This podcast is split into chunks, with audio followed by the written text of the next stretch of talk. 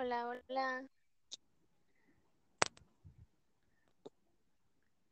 Hola, Hola, creo que ya, ya nos estamos uniendo varias personas poco a poco para iniciar con este espacio. Antes de que iniciemos, quiero preguntarle a mi colega Carito, ¿cómo estás, Carito? estoy muy bien, muy feliz de estar nuevamente en este podcast con temas muy interesantes. ¿Y tú cómo estás?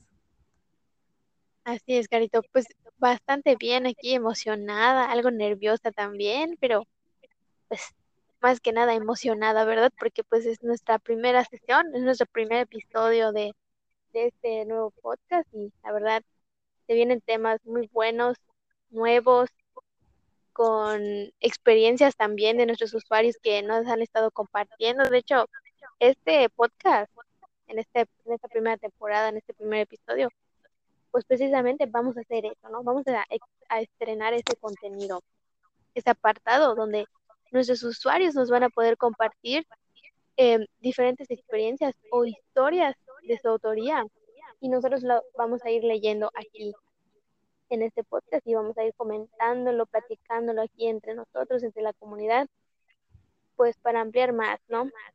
Nuestras expectativas, nuestro conocimiento, de cambiar opinión.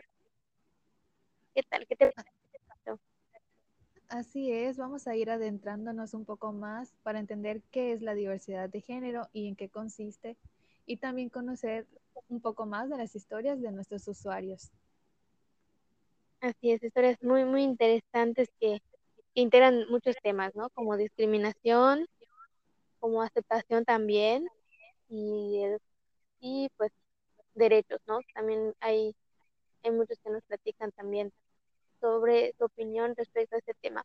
Pero bueno, ya sin más, vamos a empezar con las primeras lecturas de, de nuestros dos usuarios. El día de hoy nos han enviado lecturas que a continuación voy a empezar a leer. Y el primero que nos enviaron es de un miembro de nuestro grupo de Facebook que se llama León Roma, de 21 años. Y este nos dice en su, que se identifica como una transmasculinidad no binaria.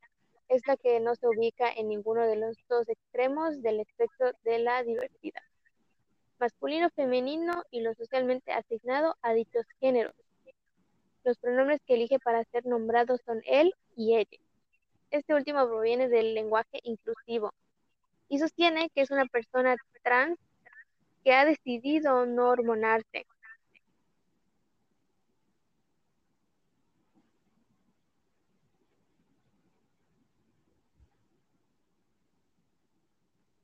Lo que le genera aislamiento social por no pertenecer a la norma binaria de la apariencia que se espera de un varón trans. Para la gente heteronormada, es muy difícil ver una figura trans sin demonizarla. Piensan que hay algo malo o que es un extremo de la homosexualidad, expresó